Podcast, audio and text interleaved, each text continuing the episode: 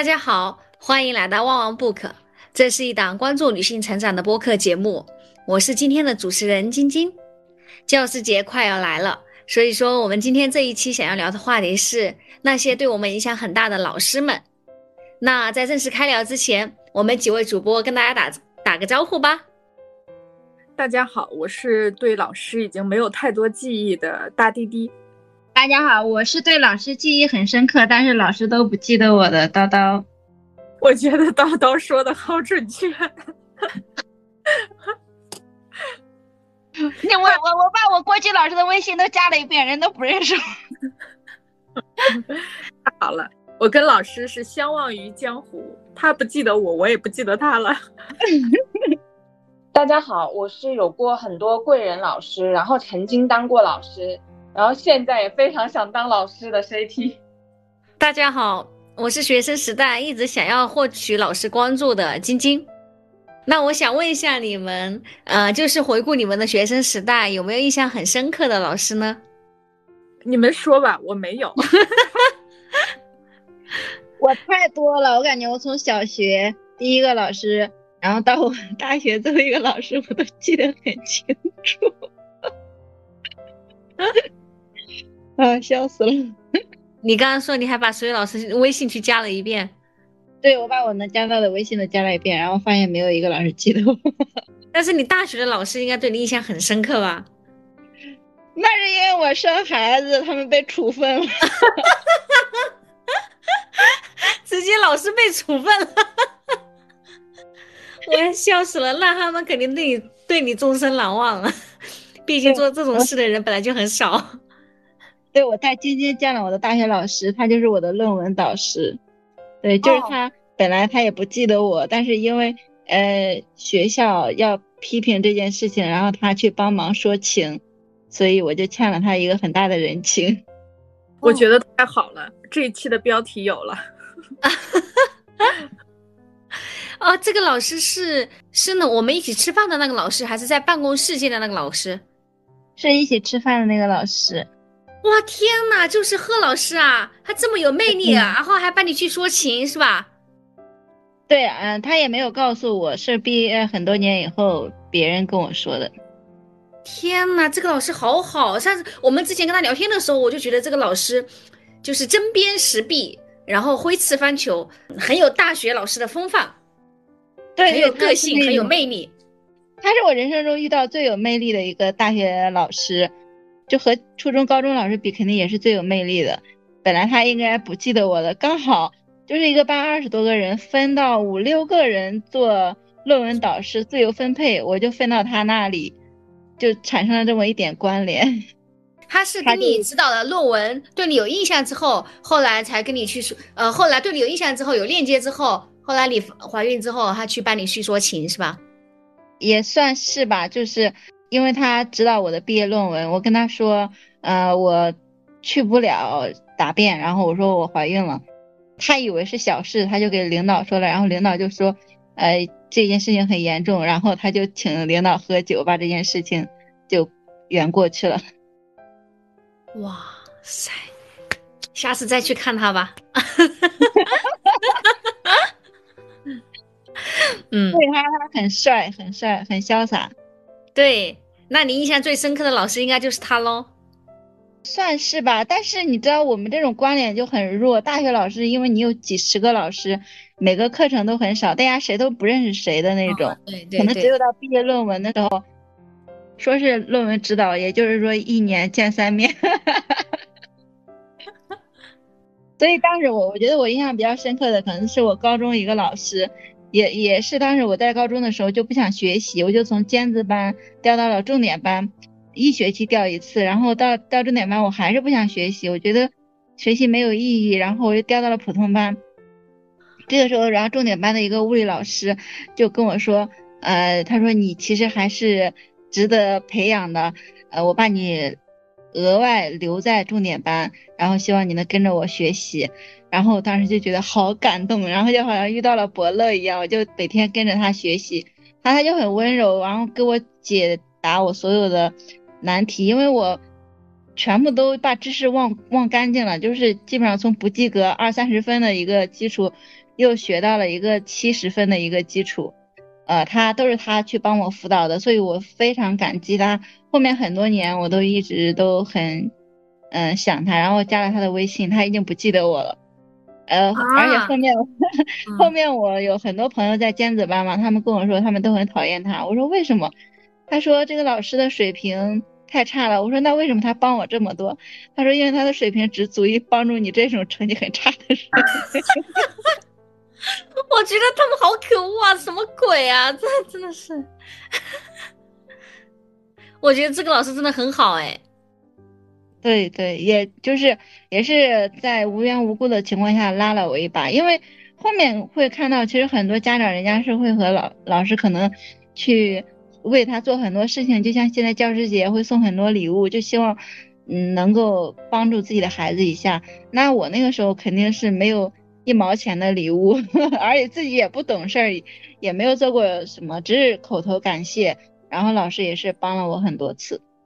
但是他也不记得我了。我现在加了他的微信，我跟他说话，他他一直问我你是谁。天呐，我觉得我如果做了这么一件好事，我觉得我会一直记得。我觉得我，而且我也希望那个学生记得。最让我吃惊的是，这个老师明明我觉得最做了这么一件，嗯，对学生来说其实意义很大的一件事情，但是他已经不记得了。我觉得这个老师，那让我更佩服他了。他因为我们那边学习很卷，上次我们不是有一个客户说嘛，说新东方他们，呃，挖老师都会去我们学校挖。你想我们一个县城，就去我的母校挖，就是因为我们那里很卷，每年都有很多的一个，呃，每年有很多的毕业生，所以那个老师在我之后，他肯定又带了，每年都带几百个学生，都有和他羁绊很深的学生吧。所以他很自然的就记不得这么多年以前的事儿了。嗯，我回想我自己印象很深的老师的话，我还从小学 到初中到高都回忆了一遍。呃，小学的话有一个，我当时应该我记得是教我语文的老师，我当时是在村里读的小学嘛，然后这个老师呢也教过我的爸爸妈妈。相当于我们村本来一个学校可能就两三个老师，然后特别是这个老师，他就教了几十年。他给我的印象很深刻的就是他长得特别的矮，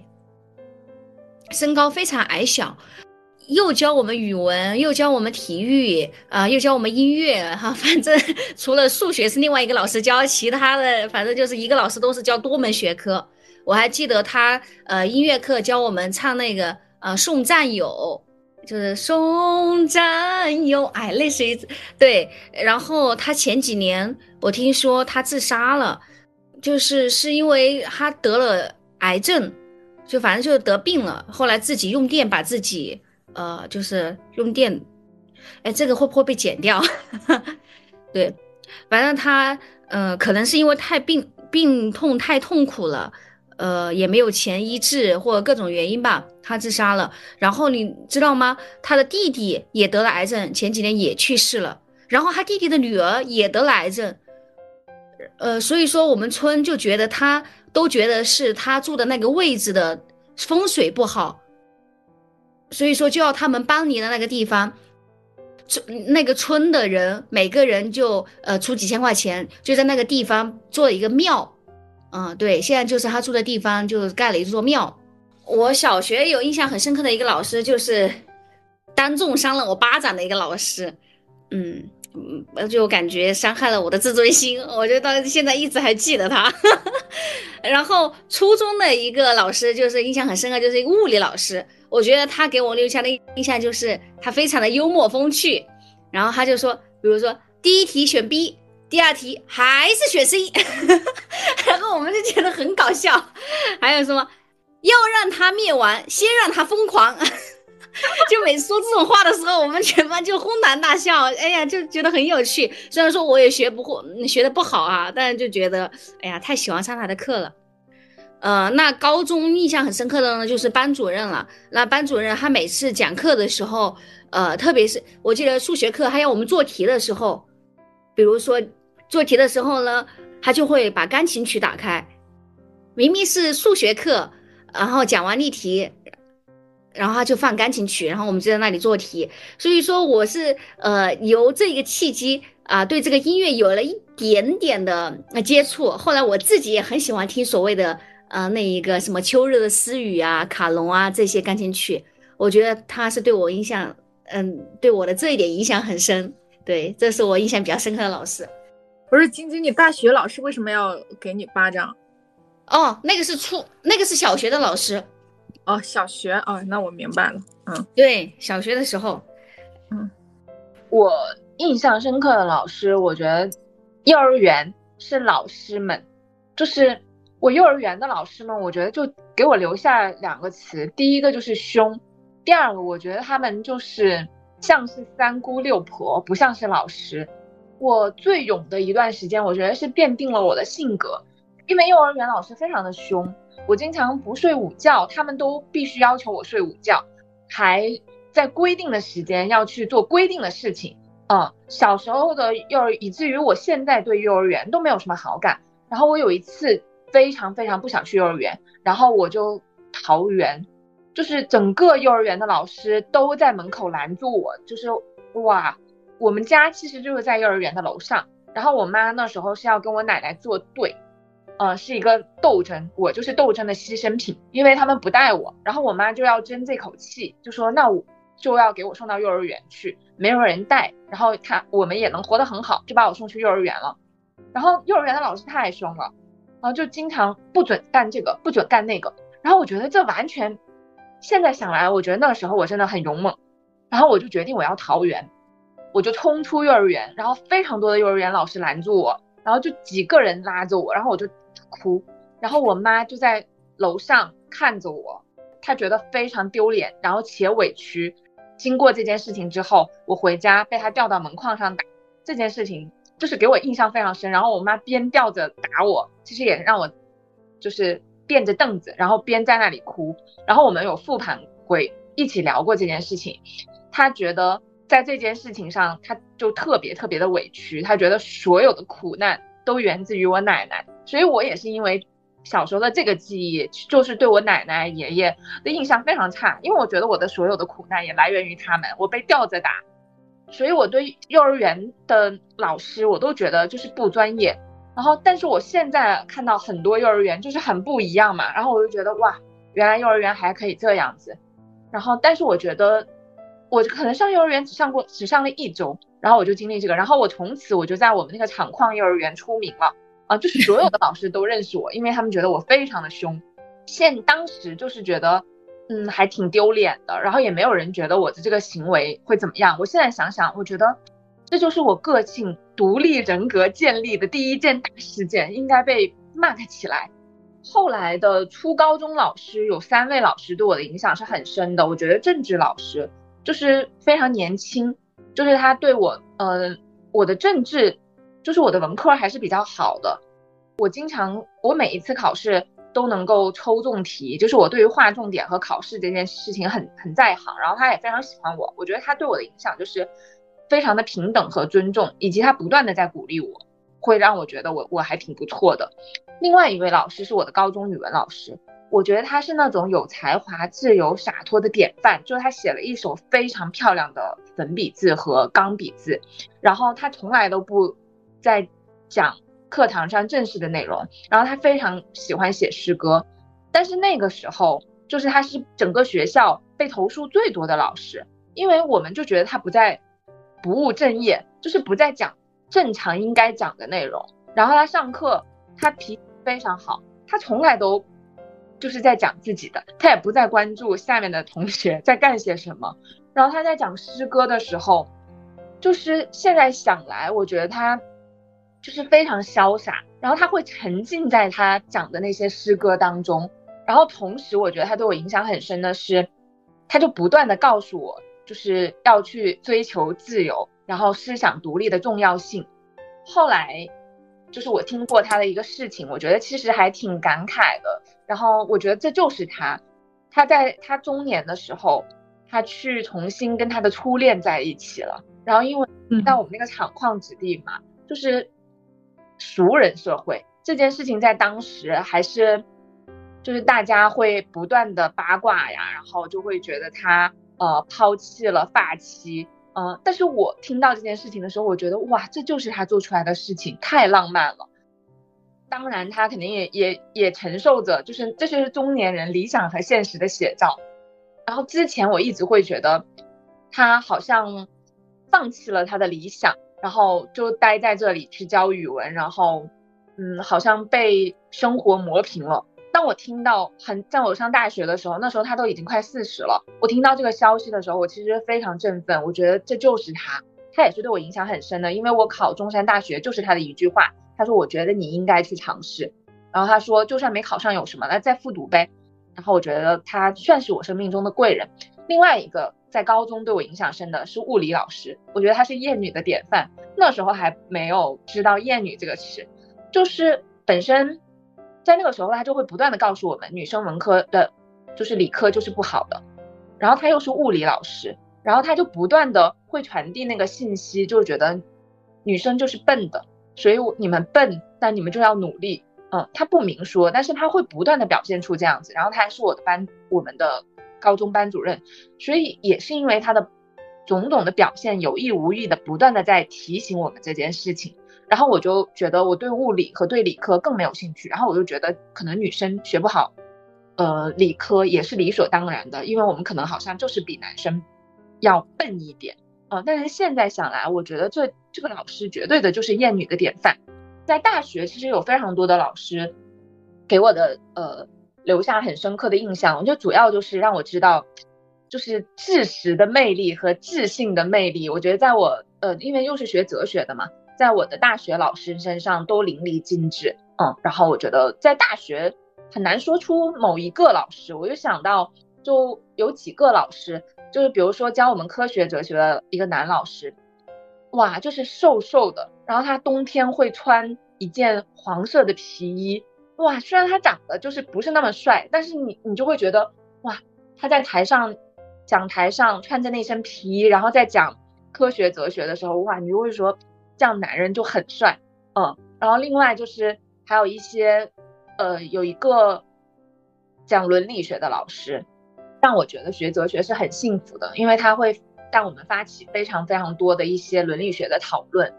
但我觉得他也是一个非典型性的老师，就是他会花非常非常多的功夫在，呃，教课上。他非常重视本科生的教育，所以到现在，当然我也觉得他很可惜，他到现在他都没有评上教授，因为他一直觉得就是，呃，在内地这种因为要做，呃。科研因为要发论文才能够评教授这件事情是非常离谱的，所以他真的就是赌自己的职业生涯在对抗。然后同时，嗯，我觉得这可能会被剪掉，但他同时也是牺牲品，因为在中大这样子的学校，嗯，后来就没有那么开放的时候，他就一直没有评上教授，所以后来他就变成助理研究员，最后他也离开了中大，嗯，就他是梁文道的师弟。不断的在我们那个时候给我们带来，我觉得是非常先进的思想，嗯，但同样他的职业生涯其实也牺牲了，他现在就在做，就没有在做大学老师了，就是在做一些就是自由职业，嗯，我觉得这些老师对我来说都是印象非常深刻，也影响非常深的，嗯嗯，哇，那我觉得这个大学老师真的，哎，好可惜，就是又伟大又可惜。因为做中大的老师跟做自由职业真的是还是相当，相对来说还是有天壤之别的。对，因为现在高校这个职称评这个就是这样，而且这个也没有办法说它不好，因为作为一个研究性的机构，你的学术确实很重要嘛。你那你的学术怎么体验，就是你在学术期刊上发了多少文章嘛。这个我觉得没没没有没关系啊。这这里我感受到了和 CT 大学 大学老师带来的差别，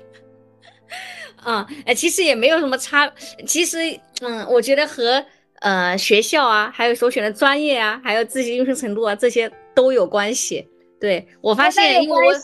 我因为晶晶是三本嘛，我是二幺幺嘛，但是我不能骂母校，嗯，能感觉到那种差距。对，因为我可能我觉得我学英语的话，确实好像也是不是也挺难感受到那种所谓的什么，很难感受到什么知识的魅力。有有，肯定也有很好的学校，有很有魅力的老师，只是我们刚好没有接触到那么多。CTE 也确实在很好的学校，而且氛围比较好，不是在偏远地区的985。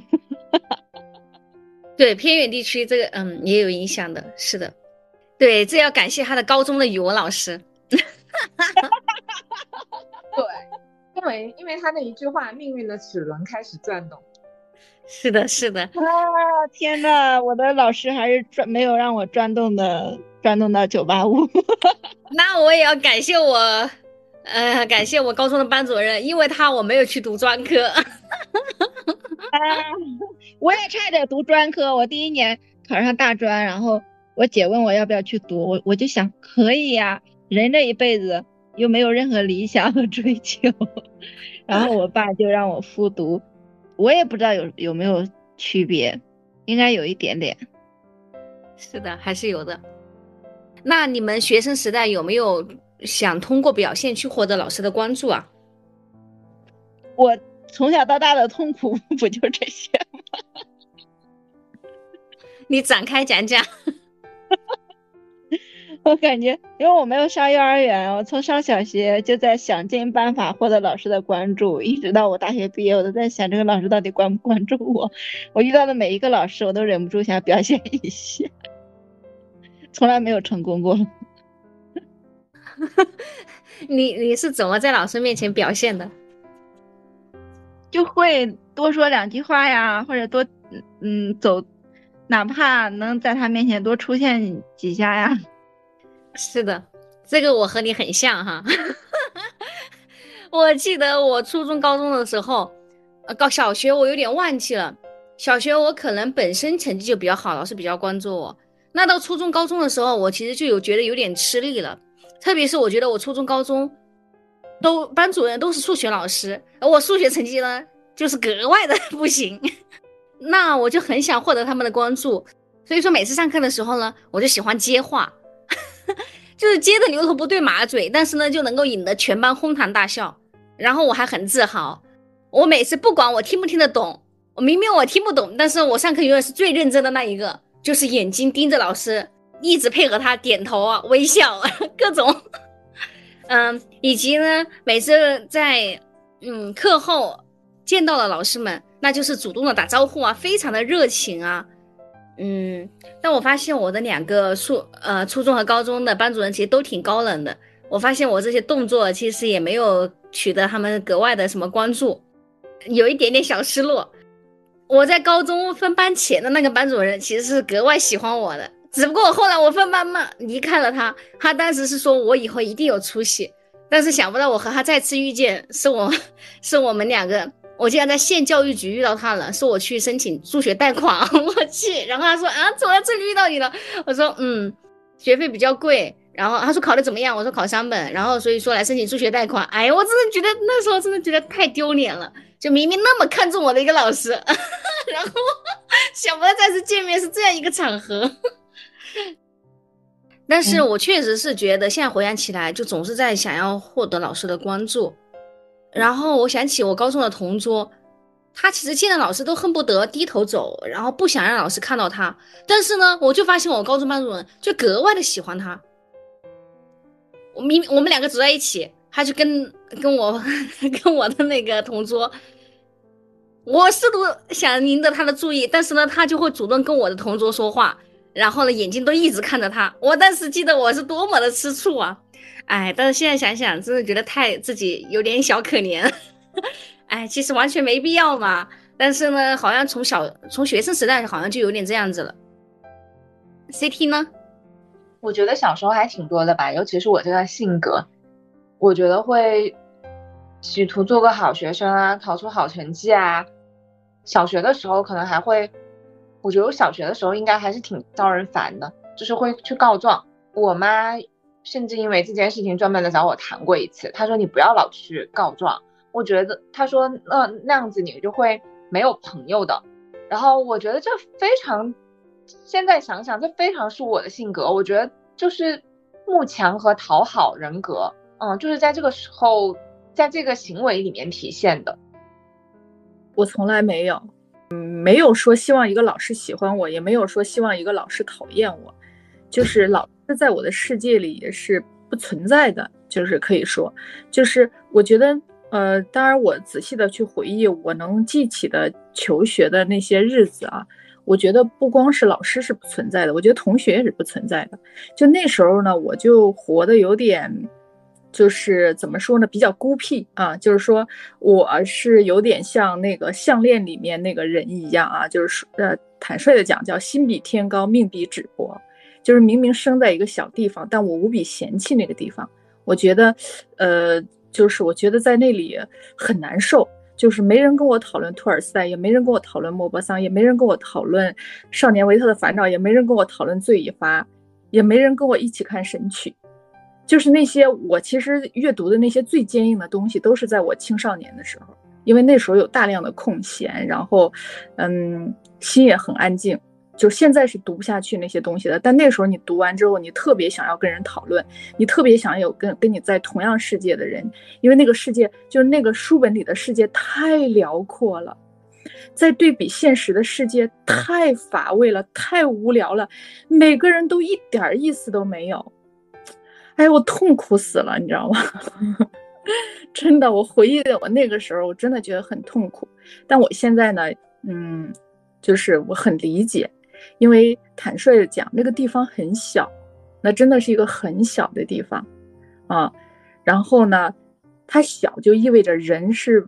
不会多样化的，大家都很单一，追求单一的价值观，去看类似的东西，输出类似的东西。就好好没意思啊，但我不能说那是错，只不过是挺好的。那我就觉得我我一定要去很大的地方，就是我那时候想，就是我其实甚至我嗯从小就挺想出国的，对，然后真是命运造化呀！我最最不想出国的姐姐出国了，然后我一直想出国的我却留在中国，留在国内了。嗯，不过也挺好的。但是我那时候的心情也是真实的，所以我不喜不没有没有觉得老师喜欢我不喜欢我喜不喜欢都无所谓。对，我觉得我就是属于，呃，农村学生里的显眼包。哎，我要笑死了。可能我们就太，哎呀，是就像 CT 刚刚说的，那个时候就太慕强了，以及太想寻求老师的关爱了，是吧？哈。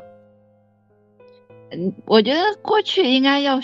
就是遇到任何人都想寻求他的关爱，以及迷信权威，呃，总是渴望遇到权威，得到权威的认可。但我从来没觉得老师是权威，哎，我真的，我从来没觉得老师是权威。但是作为一个农村的学生来说，老师是他能唯一能接触到的权威。我我我我我甚至觉得老师挺可怜的。我从小都有这种感觉，因为我觉得我将来可以去通过学，不管是学习还是怎样，我可以去到很远的地方。但是老师大概率永远都在那个地方。真的，我就，嗯，因为因为我是可能在农村长大，遇到的唯一有文化的人就是老师，所以我就报了师范大学。等我工作以后，特别是现在，我我还给晶晶他们吐槽过，我说。我真的很庆幸我没有当老师，我是就是报了师范大学，我同学都当老师了，这个时候我才意识到我是非常不适合当老师的。对，就像迪姐说的，当老师他他是需要一直在一个地方，需要拿着一一个课本和不同的学生一直讲一直讲，需要同时安抚一个班级的学生，我觉得这些都是我做不到的。但以前不懂，以前都觉得 挺有挺高大上的，现在也高大上。嗯，老师是最伟大的。嗯，对，老师我不适合。对对对，是灵魂的那个工程师。而且我觉得，我我今天呢，其实也听了我女儿他们录的播客，也是讲的这个呃教师节，然后呢四个高中生一起录的。哎呀，我觉得他们真的老师太重要了。他们这个阶段就是，就其实，哎，提起老师就觉得哇，就喜欢的不得了，就是在模仿老师，想要成为老师，而且这里面有两个男同学都说自己将来想当老师。来不是因为我生在农村，这北京市北大附中的学生也是想当老师，也是这样，也是这样。我在想，和会不会和他们的老师很有魅力也有关系？对呀，北大附中的老师不知道多有魅力。哎呦，我的天呐，你们两个 没有，我觉得是这样，就是他们的老师会更年轻，而且通过他们聊的播客内容，我能听出来他们喜欢年轻的老师，他们跟老师之间的关系更随意。比如说，他们都叫，都是叫老师直呼其名。你看咱们那会儿肯定不会嘛。然后还有就是老师会跟他们聊，呃，可能更像朋友，我觉得感觉更像朋友。好羡慕，好羡慕，又是羡慕迪姐女儿的一天。那你们有没有哪个老师或者教育经历对你的成长产生了影响啊？我感觉就产生影响的，刚才都说过了吧？基本上每个老师都会产生影响嘛，只是说有时候。会挨骂，然后，因为我遇到的老师，我上学的时候基本上是我们老家比较卷的时候，学生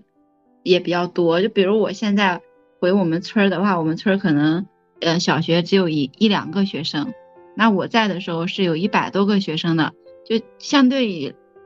现在来说是非常庞大的，而且那个时候老师也很纯粹，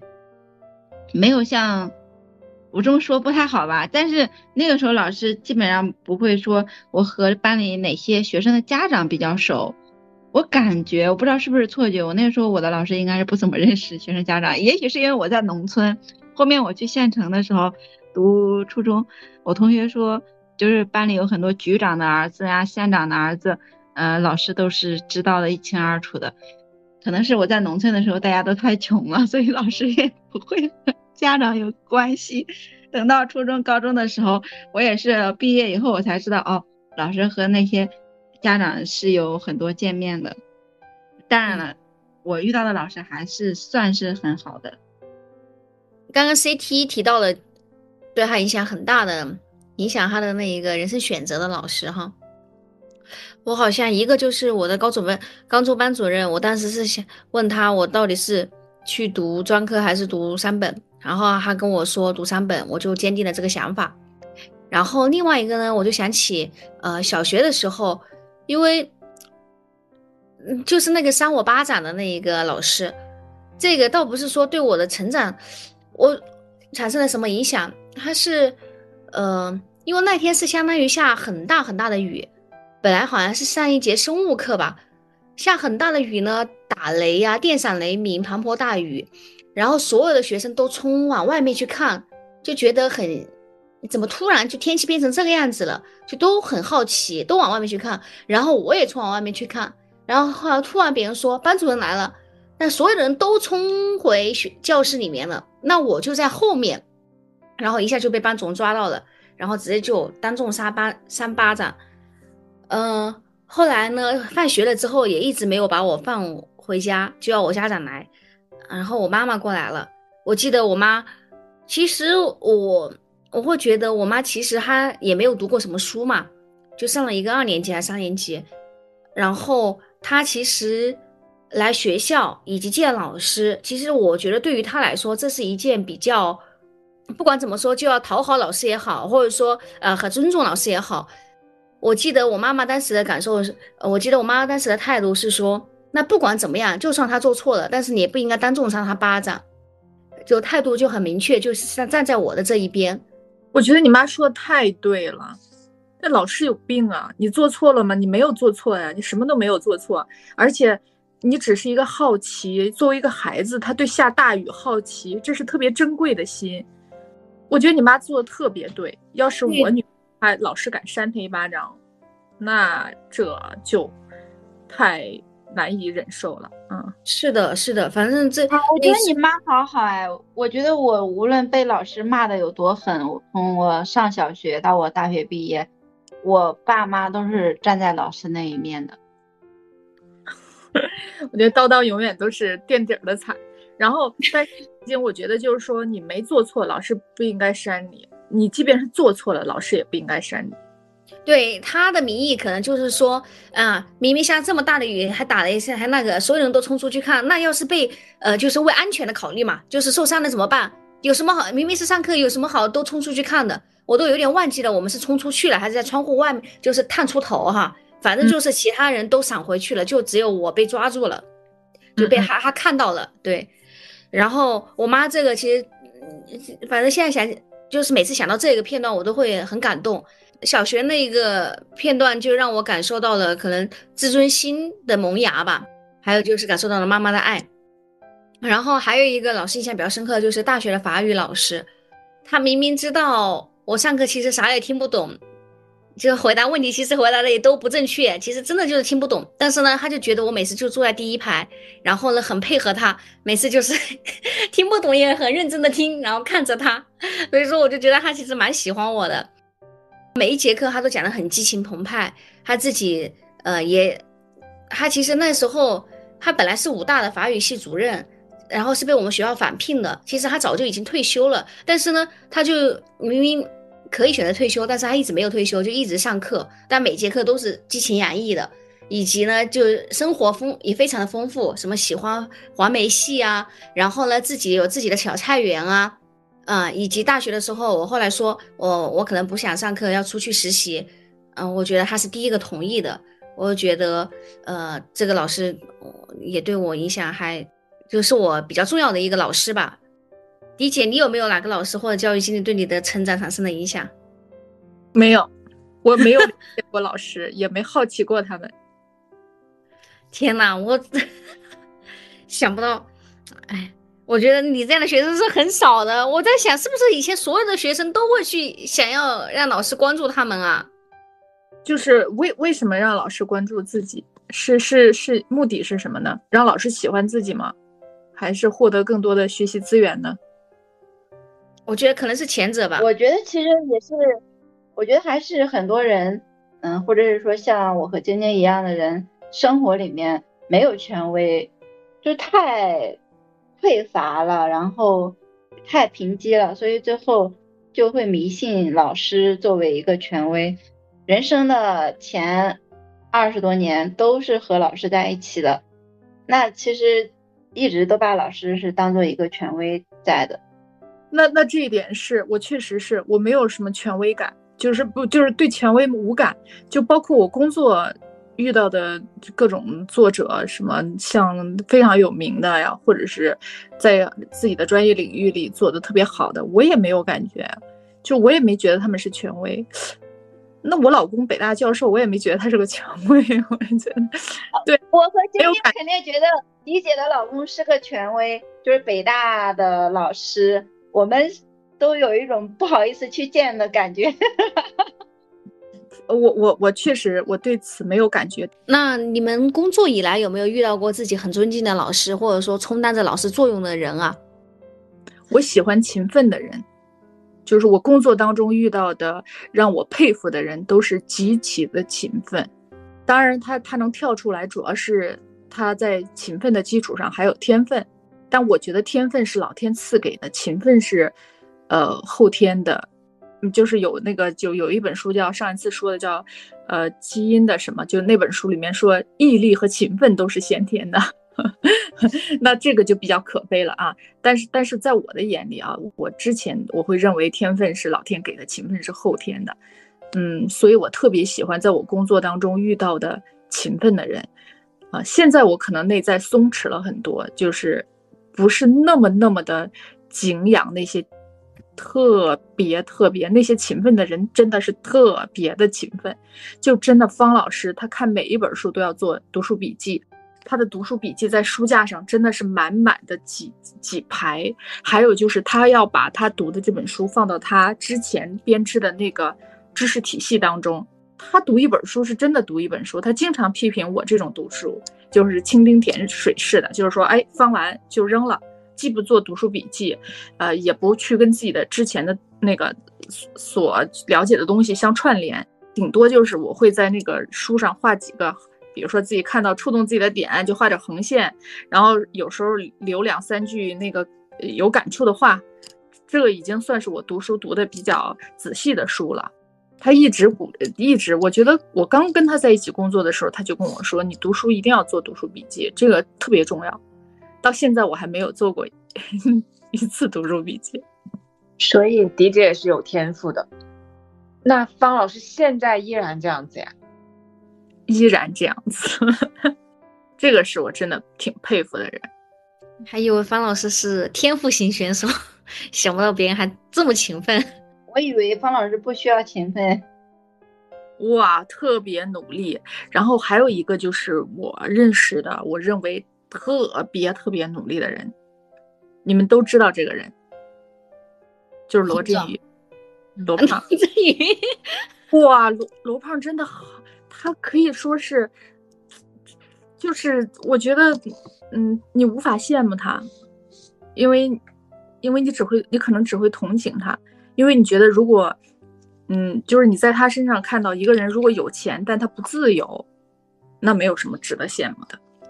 就是当然，他可能是认为，呃，就是自由就是投入到工作当中，嗯，他真的是献身给工作呀。我觉得跟着他工，压力会很大。其实卢胖给我一个启示是，他说他原来在做对话节目的时候，他说。呃，他他就是因为对话那个节目会有挺多的这个就是资金嘛，他说他就拿这些钱请那些他认为呃最聪明的人啊，就是一起聊天啊，把他邀邀请到那个对话的办公室里聊天，就把策划费都给这些人。我后来吧，就是有一种感觉，就是我看得到的那个师资的体系嘛，他们的内容付费的那个体系，真的都是怎么说呢？呃，最聪明的头脑就是人，天天交往的是这样聪明的头脑的话，确实对个人的提升会有很大的帮助。但我觉得也非常看那个人。我觉得我最近，我现在也天天跟聪明的人，但我我反而映射了我每一天，我都觉得我很笨，我没有觉得成长，然后我觉得我很痛苦，就是因为我觉得哇，能力永远跟不上自己的野心。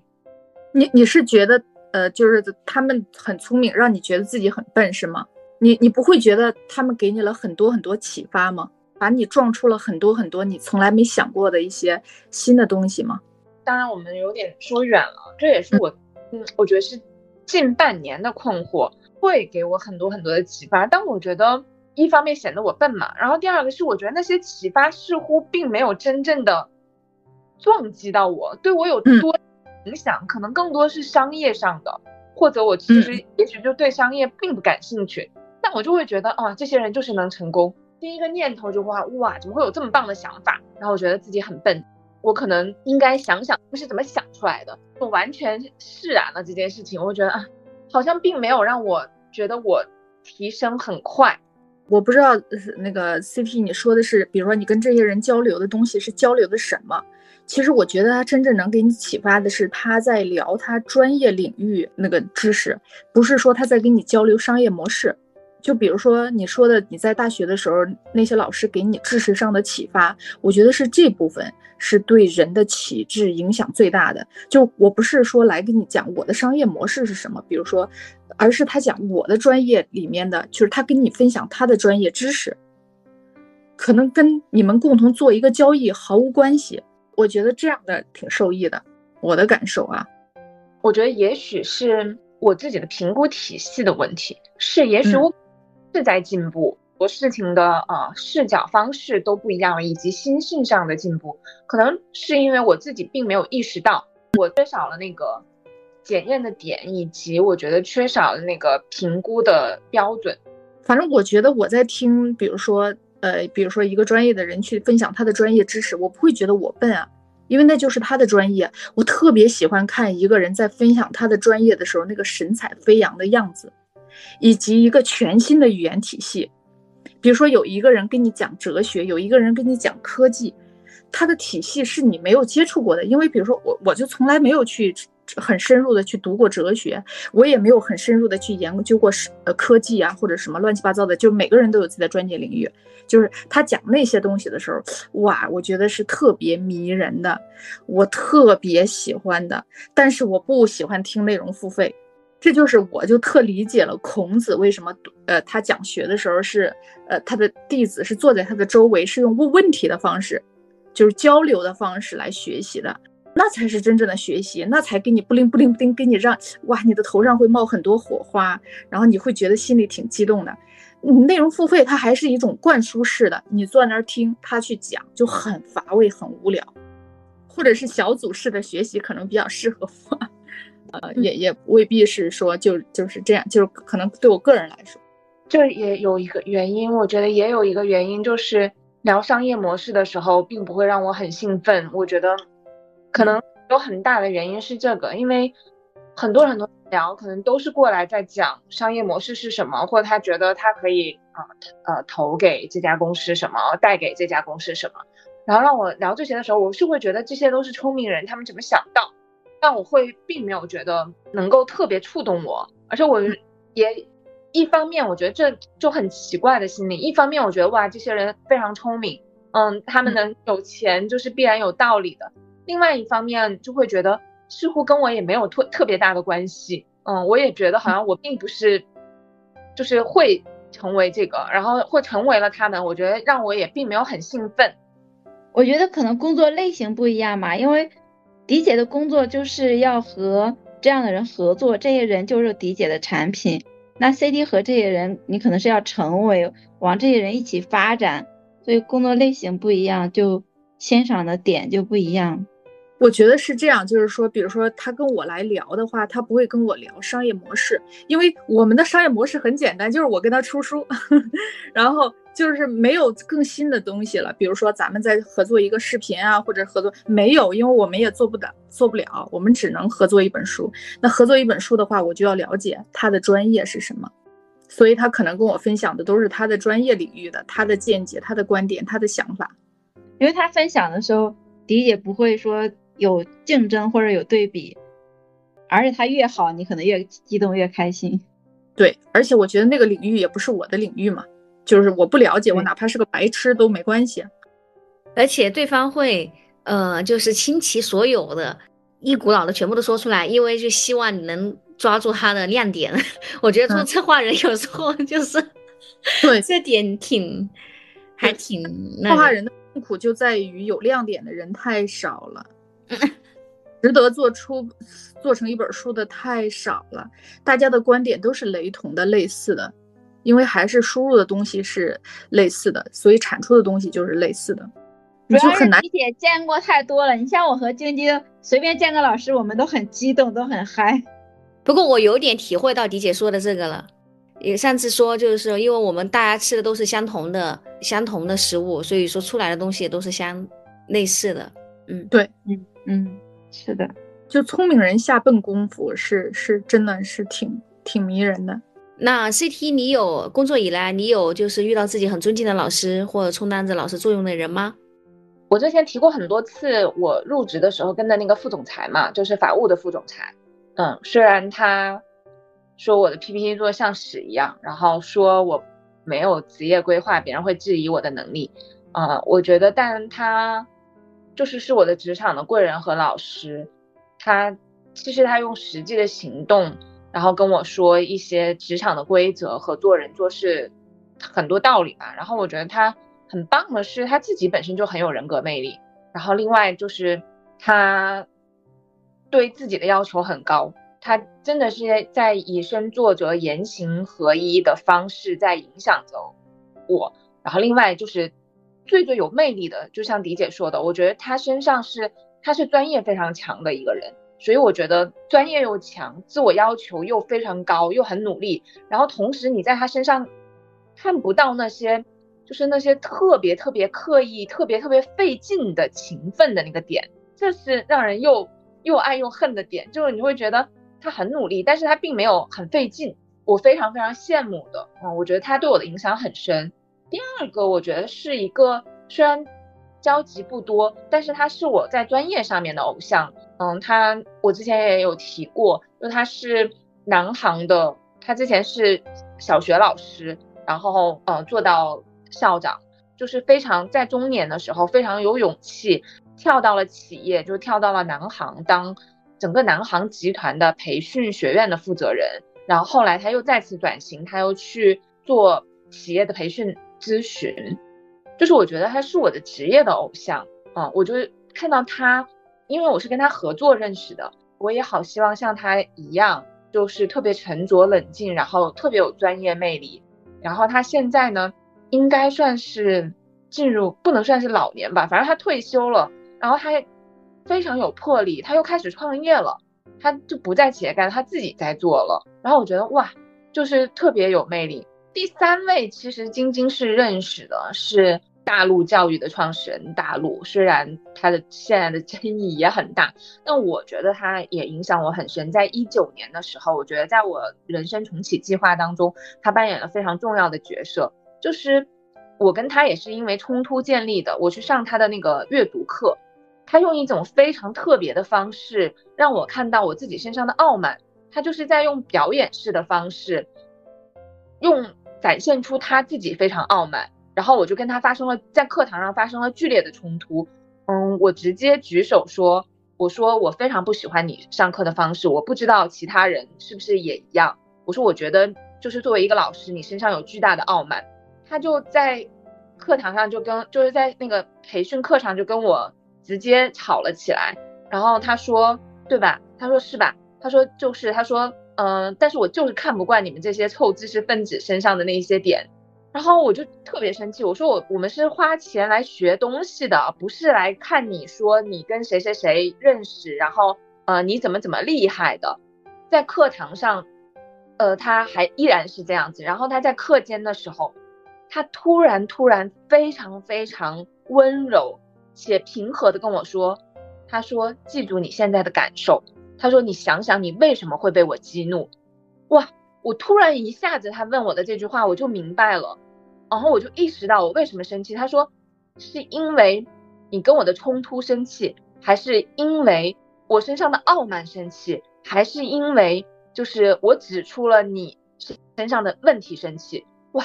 我觉得就是有被当头棒喝，然后也是因为这场激烈的冲突，后来我们也有非常深的连接。我觉得这三个人是我工作以来。甚至就是工作近十年来对我都影响比较大的人吧。我以前觉得我是一个，嗯，还比较低调，因为我是 I 人。我现在发现我真的还挺显眼包，而且就是是一个刺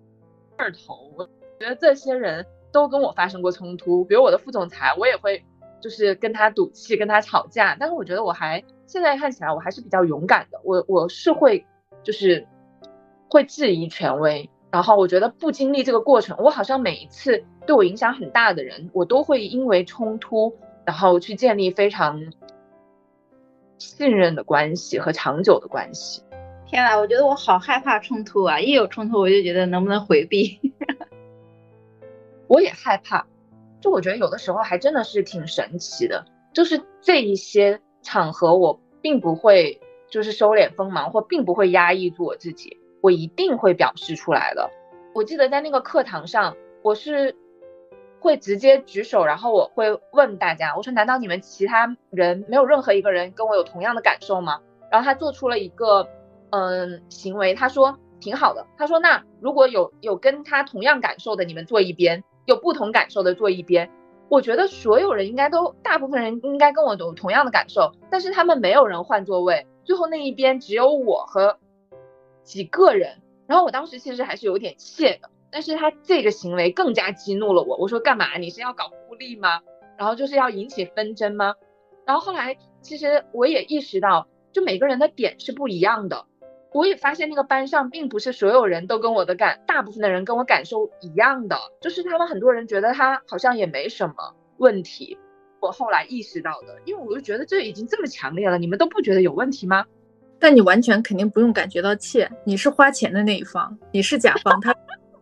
他是在为你做知识服务呢。对，但当时不觉得呀，因为我当时最激烈、最矛盾的点是因为我迟到了，我迟到了半个小时，然后他直接说，他说你不傲慢吗？你迟到了半个小时，我确实是有一点点，也因此他更激怒了我，然后我就跟他吵架。我觉得挺好的，是的，轰轰烈烈。我今天听那个我女儿他们录的播客，我觉得有一个感觉，他们现在会认为老师是服务者，就是有这个感觉，就是说，你看我我记得有几个几句话挺印象挺深刻的，就有一个男孩说，虽然你们有义务教好我们，但是呢，你们不必有很大的压力。我想告诉老师们，你们已经做的很好了，你们做做的真的已经很好了。他们提到这个是因为。他说老师设计的他们的一个线上的一个平台叫语雀，就是说，呃，就是有一个老师在无意当中说，他觉得语雀还有很多没做好，觉得自己没做好。他说当时我在底下就很想跟老师说，你已经做得很好了，那个语雀我们用起来特别棒，找知识点也很很方便，就是说你不用给自己那么大压力。然后还有一个学生他就说，一个也一个女孩就说那个，如果老师有什么不开心的，我们也很乐意听听。就是我们也很乐意倾听，没准儿跟我们聊聊你就好了一些呢。天 哪，我觉得他们他们完全达到了另外一一个境界。我觉得未来就比如说像 CT 的孩子长大更会这样，为什么呢？孩子越来越少了，孩子变得珍贵了，成年人越来越多了，所以呢，就是再加上人的意识呢，就是。增强了，你看我，我相信他们的老师想要保住这样的一份工作，是要付出很多很多努力的。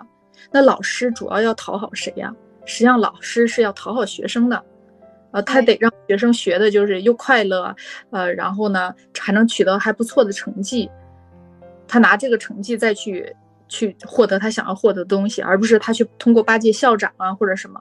我而且我刚才听叨叨讲，我觉得农村呃还是晶晶讲，就是说呃对叨叨叨叨你说就是农村那时候就是说也没有给老师送礼啊或者什么之类的。到了县城才发现，其实很多家长跟老师之间有很多的交流，当然也可能会有这些送礼啊红包啊这些事儿哈。但我觉得其实农村跟大城市是有点相似的。就是大城市，你比如说，我现在教师节要想给老师送一红包，打死他都不要，他绝对不要。他多少的红包值得他为此冒一个风险呀？就是丢了一份工作的风险。嗯，哦，对哦，他这个风险是很大的。对呀，那得多少钱的红包啊？所以就是说，其实我觉得，嗯，就是我不知道别的学校，我觉得我相信他们学校的老师还是在这方面很干净的，因为那个工作对于他来说太重要了。你送一束鲜花是可以的，但是你你但凡提到什么卡呀、钱啊，那绝对不可能。那以后其实应该也会越来越透明，因为我也是学师范专业的嘛，我身边的同学都当了老师，我也感觉到他们其实每次跟我说的时候，都是向我表达他的学生有多么喜欢他。其实能感觉到他的压力，他肯定是希望他每个学生都很喜欢他，不像我们以前，就是说我们小时候就最惨的，就是我们小时候老师。骂的他再凶，我们都是无条件忍。然后现在我又是被老师骂的一批家长，没有吧？没有被老师骂家。现在老师，我觉得他应该也不敢，也不敢得罪你们吧？不敢得罪，但是他给你布置任务，你也不敢得罪他，就是互相不敢得罪。作为一个小学生家长，不敢得罪任何一个老师。然后我想到工作以来遇到的老师，嗯，因为我过往的工作经历其实就是课程制作人嘛，就是和各行各业的老师打交道。印象比较深刻的呢，有两个老师，恰好都是我做他们的项目，把这两个项目都做得比较成功啊，取得了比较好的成绩了之后呢，就有进一步链接的机会，啊，可能对方也比较信任我了，或者说由于某种原因，呃，就有私下沟通的机会。呃，一个是纪元老师，呃，我后来就了解到他，我就觉得，哎，他的经历其实是，呃，很丰富的，就是他自己什么在五百强啊、日企、韩企啊，呃，什么一些大企业都待过，但是他不喜欢了之后，他自己就走一条自己的路，因为他其实四十多岁那个时候，我反正是觉得他走的路，他折腾过非常多，就是自己创业也好，自己开发软件。啊，写书等等，就是他走的是一条独立于就是主流职业发展的一条道路。我记得当时我离职之后，就嗯在想下一份工作嘛。然后呢，一个是他送了一本书给我，就是啊美国的一一本什么中产阶级的白领这本书，但我一直都没看哈，因为我觉得太太深奥了。第二就是，他就跟我说，嗯，你可以工作，其实只是一份工作而已。你要抓紧，你要去有意识的去寻找你自己热爱的是什么，这样的话就走出一条自己的路来。然后他就跟我讲他自己的啊人生经历，对我觉得他跟我种下了一个，就是说，哎，可以有意识的去寻找自己喜欢的是什么这样的一颗种子吧。一个是纪元老师，另外一个呢就是呃袁文奎老师，呃，我就感觉袁老师就是因为很多老师他跟我们对接的话，因为其实本身我们也刚毕业也很小嘛，但是呢，袁老师每次叫我都是易经老师，易经老师，但是我从来都不会觉得他叫的很刻意，就我就会觉得这么厉害的一个老师，但他对身边的每一个人都是如此的尊重。然后他的一言一行都非常的就是谦卑，你也不会觉得他是装的，他就是这样的一个人，就一看就是那种儒雅的君子那种感觉。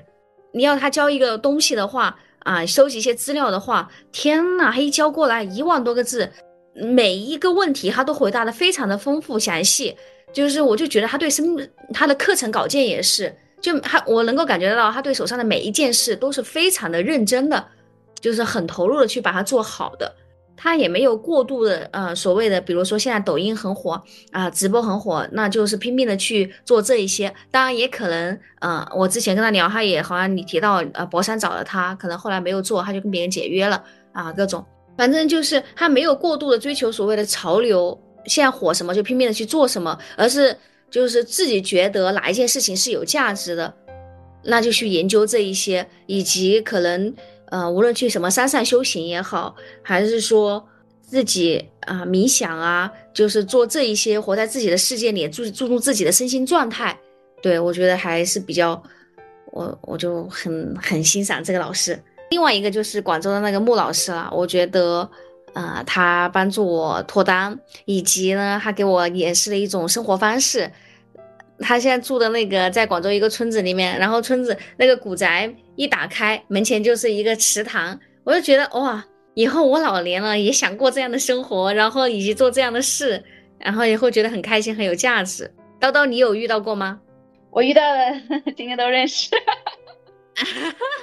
啊，因为我也对接了有上百个老师吧，可能具体的就是在某个专业，他又会给到我一些帮助。但是我觉得让我感受最多的肯定是，就我现在回到了前公司嘛，然后和晶晶一起回到前公司，我其实觉得就是再一次和钱老板在一起工作，和以前的工作的感受是完全不一样的。虽然还不确定以后发展怎么样，但是就是他，因为他现在是负债几百万嘛，但是他每天的工作方式、态度，还有很多东西，我觉得给我带来很多。感触，因为他也是，呃，辍过学，就是一个极度叛逆的男青年，就是高中辍学，然后当民工，然后后面在嗯做出版，做到因为迪姐的合伙人嘛，后面又破产，破产之后又重新再站起来，在他破产的时候，其实我那个时候是感觉，嗯，这个人他活该破产，他确实他有他的缺点，所以他破产，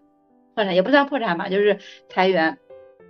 但等到后面他一步步从那个低谷走出来的时候，一一直到现在，他真的工作现在彻底算是公司的状况嘛，彻底转变了。嗯，在整个行业里面，他业务也彻底转型，而且相对来说转型还是成功的。就是目睹这这很多细节，因为我现在到公司之后，可能我并没有做出什么业绩，但是我。唯一做到的就是了解了全部的八卦，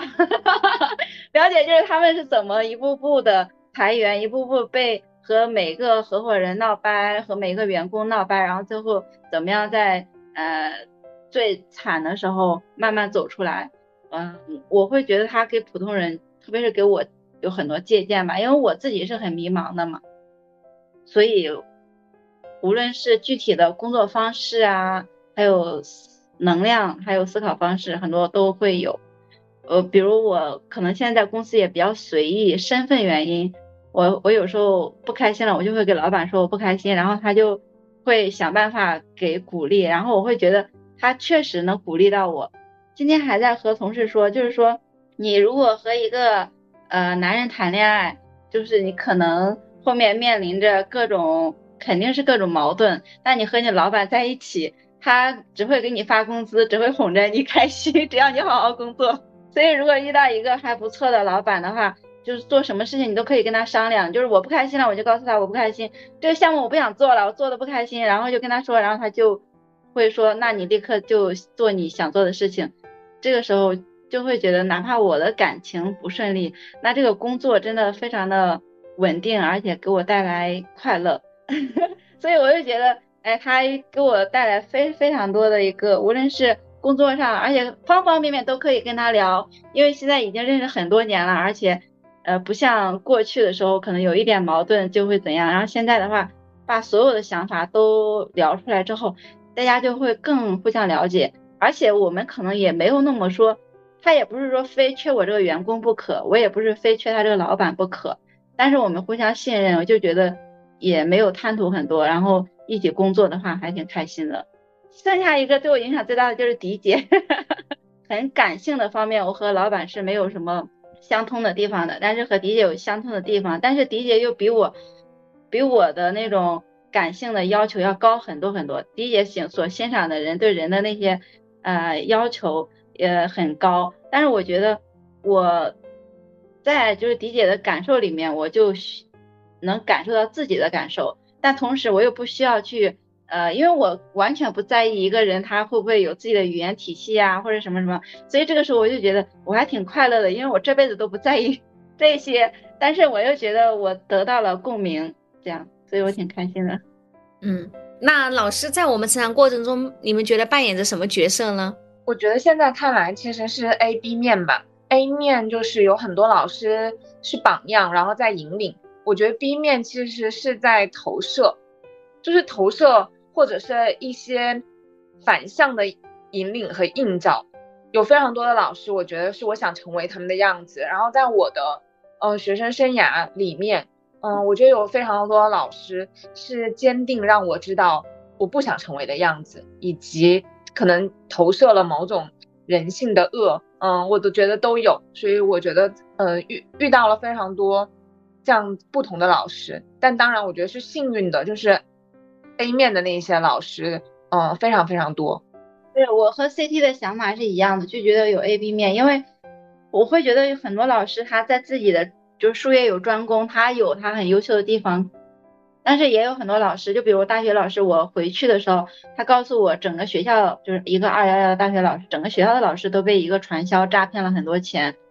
我会我就很震惊，因为在我眼里他如此的渊博，他是这个世界里面大学老师就是一个渊博的知识分子，怎么会一个群体都被诈骗，而且是一个简单的诈骗？但是后面我会感觉到，其实老师也有他很多被局限的地方。就是有他很优秀的点，也有他很脆弱的点。是的，那你们觉得如何找到适合自己适合的老师呢？在学校的话，只能看命了吧？如果 对，有道理。啊，不过我想听听你们的想法。我觉得在学校找老师只能认命啊，但是如果有迪姐这样的妈妈，也许会帮女儿筛选一下老师。那在工作的地方，可能就是自己会去多去学习了解。那如果有一个好爸妈，可能爸妈也会帮自己链接一些好的老师。爸妈没那么大能量，我才不帮我女儿 筛选老师，她考上哪儿是哪儿。我相信你也可以的，你身边的每个人都是很好的一个很优秀的人啊。而且，不过从另外一个维度，老师。对我们的影响真的有那么大吗？那我的意思是，学校里面的老师对我们的影响真的有那么大吗？那看你生活了。像我这种从农村走出来，一辈子在我工作以前遇到的知识分子只有老师的情况下，他影响肯定非常非常大呀。我觉得只要他没有对我造成很大的创伤啊，我觉得那其实无所谓，因为我发现好多老师我都已经忘记了。对，因为我无论是好是坏，我都是跟着老师走的呀。但是这有点推卸责任，我坏的可能是我自己的原因。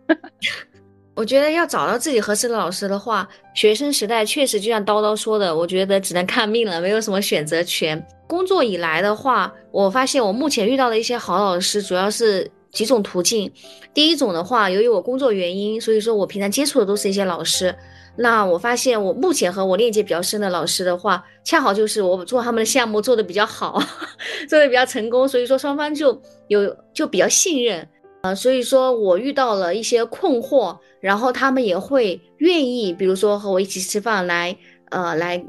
来，来，来跟我解答一些困惑，以及